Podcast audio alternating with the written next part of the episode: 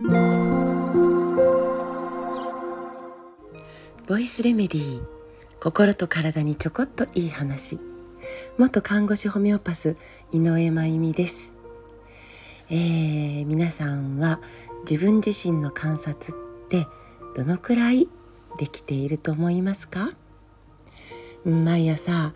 鏡を見て顔を見るなんてことはあると思うんですけどシワの数を数えるだけでなくて肌の色とか舌の色とか歯茎の色とか、えー、目のね、えー、結膜の色とかそんなこともチェックしてみてくださいね。髪にも触れてね頭皮にも触れて髪が痩せてきてないかなとかもつれやすいなとかパサついてるなとか頭皮ね硬い場所とか痛い場所がないかなとか。そして尿とか便もしっかり観察してみてほしいんですけど今日は爪の話をしてみたいと思います。爪からのメッセージ。えー、何年か前はね結構この爪のあのお話なんかも講座の中に、えー、入れてたんですけどね、えー、少しお話ししてみたいと思います。えっとね防疹という医学が、まあ、東洋医学に、えあってですね昔からその中で爪からの、まあうん、メッセージについて学んだことがあるんです。で爪がトラブルを起こしている時ね。これは、え爪のトラブルは全般的に肝臓からのメッセージなんです、まあ、爪が弱いとか割れやすいとかね、まあ、いわゆる、えー、爪のトラブルですね。肝臓に疲労が起こると実は爪に影響が出やすいんですよね。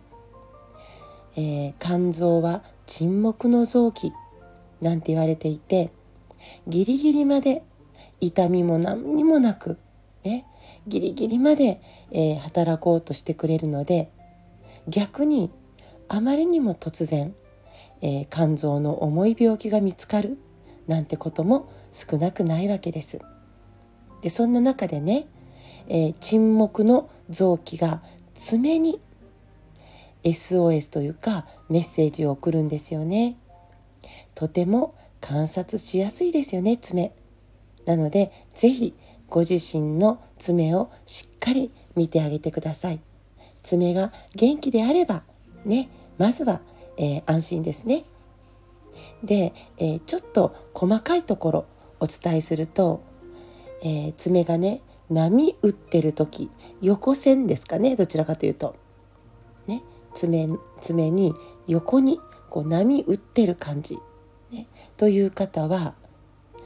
食事が、えー、アンバランスだったり食べたものを小腸からちゃんと吸収できていない可能性があります。そういう時に起こる変化なんですよね。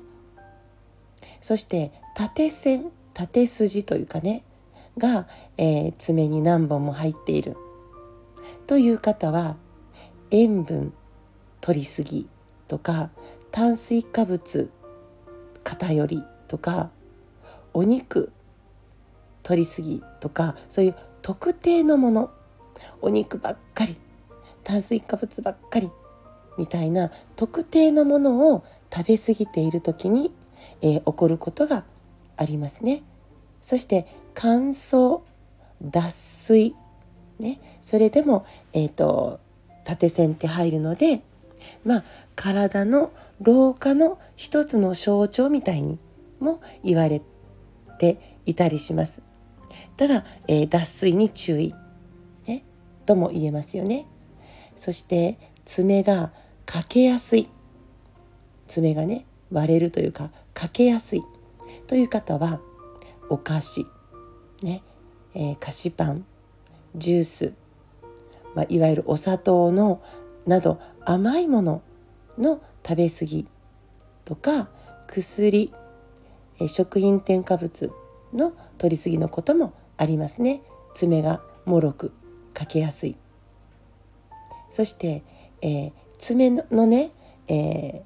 真ん中とかねあたりに白い斑点が、